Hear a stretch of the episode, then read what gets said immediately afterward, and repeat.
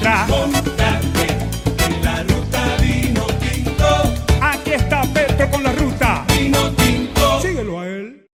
Tal amigos? ¿Cómo están? Sean bienvenidos a un nuevo capítulo de Ruta Vinotinto en cuarentena. Hoy vamos a hablar finalmente de la selección. Es cierto que aún no sabemos cuándo va a arrancar la eliminatoria, ni dónde va a ser, si se va a jugar en Europa, o en Barranquilla, o en Caracas, o no sabemos dónde, pero ya nosotros, al menos yo ne- necesitaba, tenía esa ansiedad y ese deseo de hablar de la selección venezolana, de, de parar lo que sería hoy el 11 de José Peseiro, que en sus múltiples entrevistas eh, ha develado, al menos desde lo discursivo, que quiere un equipo ofensivo, que quiere proponer, que, que desea eh, plantarse en campo rival y que cree tener las herramientas también para lograrlo. También le ha consultado a los jugadores, incluso Soteldo le llegó a decir, en nota que tuvimos acá en Ruta Vinotinto en marzo, que para Soteldo Venezuela puede ser primera eliminatoria.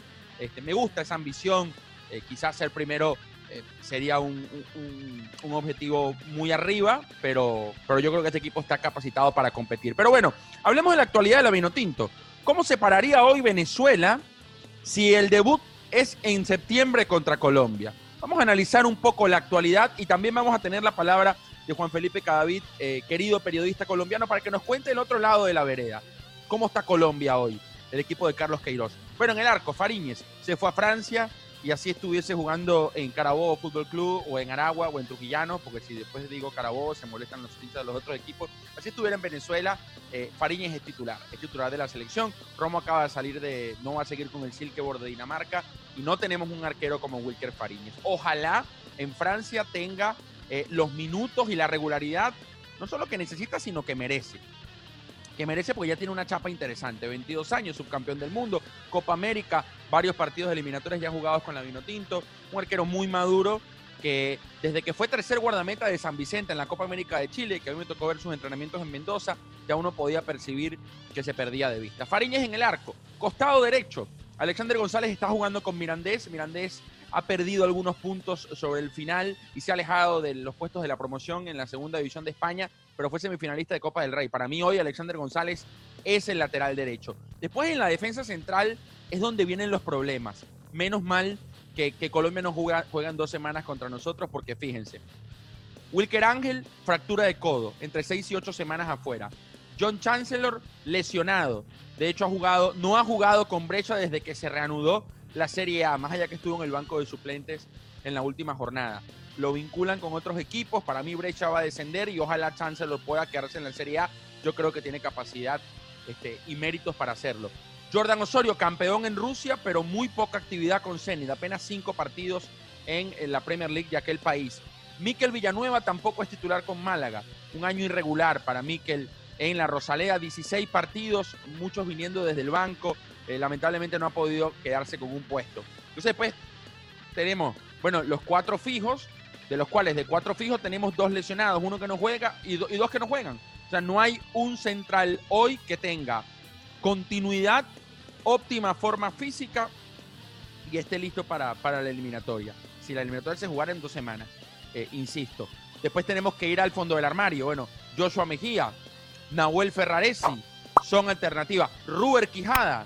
Yo hoy creo que Ruber Quijada, eh, por lo hecho en Perú con Alianza Lima, por la jerarquía, por, su carrera con el Caracas, porque incluso ya fue hombre de selección nacional y terminó jugando la eliminatoria en el Defensores del Chaco en ese triunfo ante Paraguay con gol de Ángel Herrera, me parece que es un nombre al menos para considerar. En el sector izquierdo, Roberto Rosales juega y no juega en el Leganés del Vasco Aguirre, no, sea, no es por rendimiento de Roberto, sino creo que por terquedad del estratega mexicano, que alinea, una, eh, alinea una, una- un esquema, me quedé pegado, un esquema de tres centrales y dos carrileros, y Rosales habitualmente juega por el sector derecho. Eh, Rosales sería alternativa en la izquierda, Bernardo Añor eh, con el Caracas, que como saben aún no, no conocemos cuándo va a reiniciarse el torneo en Venezuela, y Rolf Felcher serían las alternativas por ese sector izquierdo. Ronald Hernández en el Aberdeen de Escocia pudiera ser también otra variante por el sector derecho. Mitad de la cancha, Tomás Rincón y Yangel Herrera. El nivel de Yangel es descomunal. Ya hablamos el otro día de Granada. Eh, la verdad que, la, seriedad, el profesionalismo, la madurez, la madurez de Yangel Herrera en, en la mitad de la cancha para cortar, para distribuir, para meter cambios de frente, para jugar en corto, en largo, para posicionarse. Este, parece que tuviese 200 partidos en primera. Herrera y Rincón, los de la MLS recién están arrancando en esa burbuja que se construyó en Orlando. Mira, me salió un verso sin ningún esfuerzo. Eh, Soteldo y Otero en Brasil arrancan muy pronto. De hecho, en los próximos días vamos a tener un video exclusivo de la mirada del periodismo brasileño acerca de Soteldo y Otero. Pendientes con eso.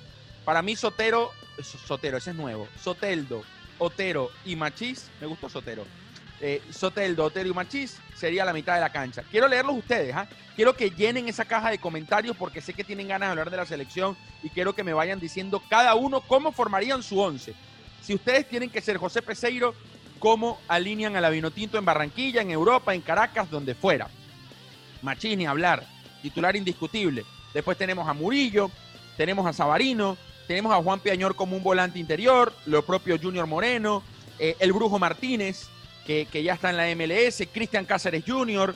Y, algún nombre que quizás se me puede estar escapando eh, en el camino. Pero para mí ese sería el equipo. Rincón, Herrera, Machís, Machís en la izquierda, Soteldo y Otero eh, rotando, los bajitos, y al menos Peseiro ha declarado que quiere jugar así. Y arriba, más allá que, que sigue en China y, tuvo una oferta eh, muy cierta y muy cercana del fútbol inglés para regresar a la Premier, no con el Newcastle, ni tampoco con el Manchester United. Eh, Salomón Rondón sería mi 9. Joseph Martínez lesionado, se sigue recuperando. Jan Hurtado sin equipo. John Dercadis ha regresado a Portugal. De hecho, le hicieron una entrevista muy interesante en un diario de, aquel país, casi a doble página. Eh, yo creo que Yonder Cádiz tiene eh, condiciones para, para, ganarse un puesto en, Benfica. Este, pero bueno, esa, esa, es mi opinión. También quisiera que ustedes opinen eh, y, y, den su óptica y su punto de vista al respecto. Pero Rondón, insustituible en ese 4-2-3-1 para mí de PCR. Entonces, repito, el 11 para mí, el que sería de la selección venezolana. Farillas en el arco, Alexander González, eh, en el centro está brava la cosa. Osorio juega, más allá de la eh, irregularidad y, la poca actividad que ha tenido en Rusia. Y si Chancellor se recupera, Chancellor. Si no, para mí, Robert Quijada. En la izquierda, Roberto Rosales, Rincón Herrera, eh, Soteldo, Otero, Machís o Sotero, el nuevo que hemos creado, un mix entre ellos y arriba Salomón Rondón. Ese sería mi once para enfrentar a la selección colombiana este, de Carlos Queiroz. Ojalá sea en septiembre, aunque por cómo viene la mano y como los vientos soplan, me parece que va a ser bastante complicado que tengamos fútbol en septiembre en Sudamérica. Quiero leerlos ya a todos ustedes. ¿Cómo alinearían ustedes a la selección nacional si la eliminatoria arrancaría pronto? Y ahora vamos a escuchar el otro costado. Juan Felipe Cadavid. Nos vamos a comunicar con el periodista, querido periodista colombiano, uno de los más respetados en, ese país y en Sudamérica, acerca de cómo está Colombia. Este, si hoy James es indispensable, ¿Y cómo pararía su once del combinado cafetero? Y ahora es tiempo de escuchar la palabra de un periodista muy reconocido en Colombia, muy respetado y que seguramente nos va a dar un análisis eh, mucho más detallado eh, y concreto de la selección de Carlos Queiroz. ¿Cómo está Colombia el día de hoy? Un gran amigo que conocemos hace mucho tiempo en, en viajes mundialistas y en este hermoso mundo del fútbol. Juan Felipe Cadavid, bienvenido a Ruta Vinotinto. Qué placer tenerte, Juan. ¿Cómo estás? ¿Qué tal, eh, mi amigo Petro? Un abrazo para todos los eh, seguidores de, la Ruta Vinotinto, para todos los aficionados de esta selección que cada vez es más competitiva y lo digo de corazón que en algún momento esperamos esté en un, en un mundial de fútbol. Quiero preguntarte antes de arrancar con Colombia eso, ¿cómo, ¿cómo ve hoy el periodismo colombiano o cómo ve Juan Felipe, porque no me gusta generalizar, cómo ve Juan Felipe a Venezuela? No, Venezuela, no, no, no, como la veo ahora, como la he visto siempre, eh, pues, siempre no en los últimos años, desde, desde, un momento en el que dejó de ser un invitado más, o, un, eh, sí, diríamos eso, un invitado más en las eliminatorias, en las Copas Américas, a, volverse un competidor, a volverse una selección que, que aunque todavía no ha logrado el gran objetivo, es una selección que quita puntos muy importantes, y que va, va haciendo ese camino que en algún momento hicimos nosotros en Colombia para ir a los mundiales y que hizo Ecuador también para ir a, a una Copa del Mundo. Yo creo que se les va a dar en cualquier momento, no, no sé tampoco, y eso sí tengo que aceptarlo, en ese momento generacionalmente qué tal están. Pero yo creo que el fútbol en Venezuela eh, ya es de interés, porque hubo un momento en que de pronto uno sentía que no les interesaba tanto como otros deportes, otras situaciones de la vida, pero hoy les interesa, les importa y tienen, tienen jugadores de mucha calidad y que seguramente en cualquier momento van a dar la, la sorpresa y van a estar en una Copa del Mundo. Juan, eh, ¿cómo está hoy Colombia? Porque, a ver, mi diagnóstico desde muy afuera es los que juegan en Atalanta en un gran nivel, Zapata, Muriel, Cuadrado en Juventus, pero me cuesta encontrar hoy futbolistas afianzados en Europa a diferencia de, no sé, un año. ¿Cómo lo ves tú? De acuerdo, Petro, de acuerdo. Eh, tenemos, tenemos jugadores, a ver, yo creo que el tema cuadrado es que es hoy por hoy nuestro jugador más importante a nivel de Europa, diría junto a Duan Zapata, pero siento que cuadrado un poco más. Eh, es un tema de un futbolista que hace rato está bien en Europa. El tema es que nosotros pues nos, nos detallábamos más o nos quedábamos más en, en ver a Falcao, en ver a, a James, Cierto. y de pronto no nos dábamos cuenta lo que había en, en él.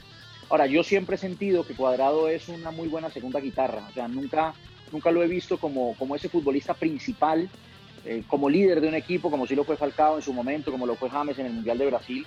Cuadrado es ese jugador polivalente que si está en un buen entorno, pues te va a rendir, te va a rendir mucho.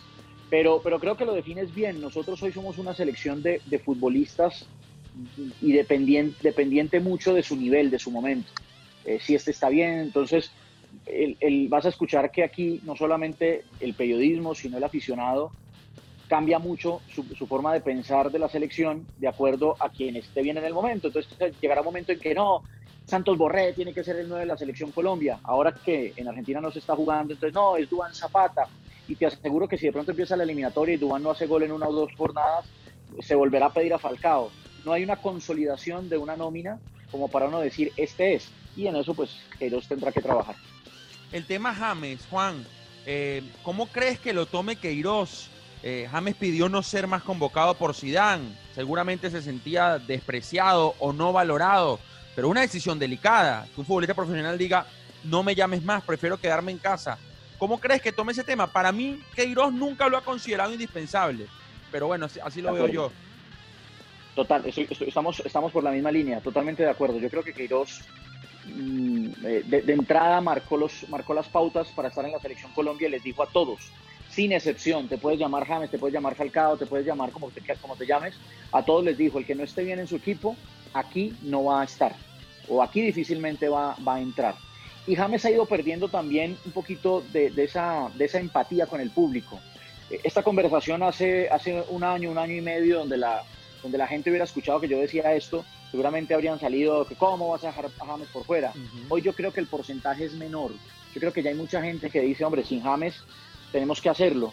Eh, eh, y, y, siento además, Petro, que, que, estaría bien para James que Queiroz cumpla eso, porque James nos ha demostrado que lo que más ama en el mundo, futbolísticamente hablando, es la selección.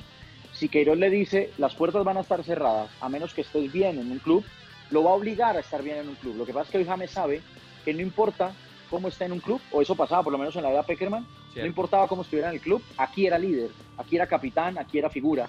Entonces, de alguna manera eso puede ser, ese puede ser el pellizquito que hay que meterle a James. Por último, Juan, ¿cuál sería tu once eh, para enfrentar a Venezuela, aún en un panorama muy incierto? No sabemos si la eliminatoria arranca en septiembre, si se jugará en Barranquilla, si será en Europa. Pero bueno, ya la gente está ávida de ese debate, ¿no? De, de, de, irse metiendo con las elecciones, sobre todo porque ya nos dieron el abreboca de las ligas en, en Europa. ¿Cómo sería el 11 Juan Felipe Cadavid de Colombia para enfrentar a Venezuela en septiembre? Ojalá sea en septiembre. Bueno, yo creo que en la puerta no hay duda, va a ser David. Okay. Sería David. Sí, hablemos en, en sería y tal, porque sería David. La defensa eh, lateral derecho Santiago Arias, que con esa pelea dura que ha tenido con Tripier, igual, fíjense, ha tenido una buena cantidad de minutos.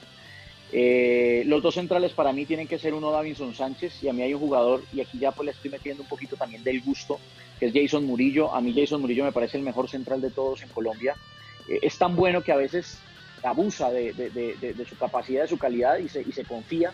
Entonces, para mí, Davinson Murillo, el jugador del Celta. Lo comenté el otro eh, día, por cierto, eh, Juan, eh, ayer fue, no, el martes, contra el Atlético de Madrid y jugó de, de líbero en una línea de tres y lo vi muy bien.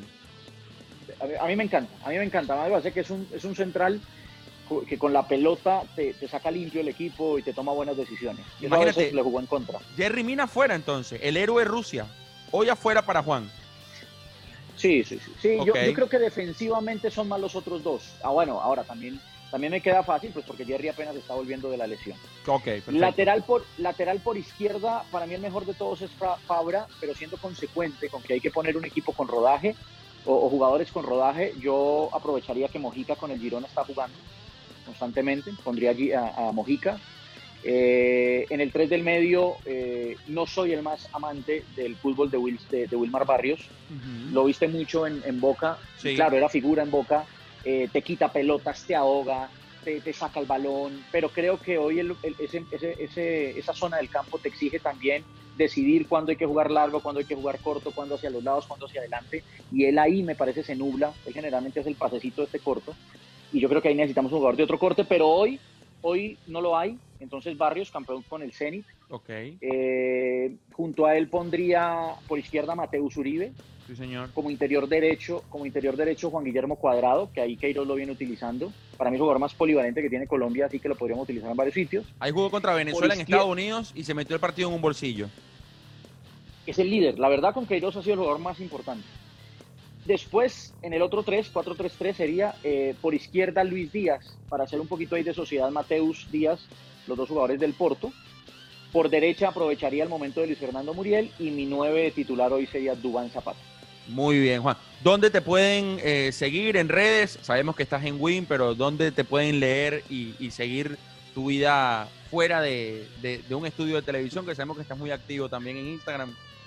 Sí, sí, me gusta, me gustan esas redes. Arroba JF Cadavid, sencillo. Twitter e Instagram, arroba JF Cadavid. Juan, un abrazo gigante. Siempre es un gusto hablar contigo, mi pana. Mi hermano, igualmente, sabes lo que te quiero, pero sobre todo lo que te admiro y adelante con esa ruta Vinotinto. Juan Felipe Cadavid estuvo analizando la selección colombiana en Ruta Vinotinto. Seguimos con la parte final. Un abrazo para todos, espero hayan disfrutado esta dinámica. Ya hablando de la selección, me hacía falta conversar de la Vinotinto y saber la opinión de ustedes, cómo formaría la selección para el inicio de la eliminatoria. Recuerden seguirnos en Patreon. Mañana tenemos una grabación con Fernando Aristigueta. Si quieres participar de esa nota, si eres fanático del Caracas, si lo admiras, si quieres sumarte a este team de Ruta Vinotinto, aquí te voy a dejar Juan Andara los pasos a seguir para que formes parte de la comunidad, que ya tenemos un equipo de fútbol y estamos de a poquito armando el banco de suplentes y el equipo B y ojalá hagamos 10, 11 y 12 equipos del team Ruta Vinotinto. Gracias al aporte de ellos ya hemos sumado algunas cosas tecnológicas que vamos a ir incorporando en las próximas semanas, como un, un aparato, se suena muy viejo, ¿no? Este, muy arcaico, un aparato, un dispositivo que nos va a permitir una señal HDMI para todos ustedes, la- las luces para que el fondo verde ya esté activo 100% y otras cosas que iremos agregando. Gracias de corazón, quiero leerlos a todos, a todos, a todos. ¿Qué piensan de la Vinotinto hoy? ¿Cuál sería el 11 de la selección nacional? ¿Faltó algún nombre? ¿Sobró otro? Los leo. Y también refiéranse de Colombia, los amigos colombianos también quiero leer su opinión acerca de cómo ven a la Vinotinto y especialmente cómo observan hoy al equipo de Carlos Queiroz. Juan Andara, Sara Cerfati, todo el equipo de Ruta Vinotinto, seguimos trabajando, imagen nueva ya, aquí un, un poco vintage, ya tenemos que ir cambiando el cubo de a poquito. Un abrazo, se les quiere mucho, gracias por el respaldo y ya saben, quiero leerlos. ¿Cómo formarían ustedes a la Vinotinto de Peseiro? Chao. La camiseta, que nadie te cambie tu radio, que nadie se meta. En la ruta vino tinto. Petrocelli, ruta vino tinto, cinco estrellas, ru, ru, ra, ra.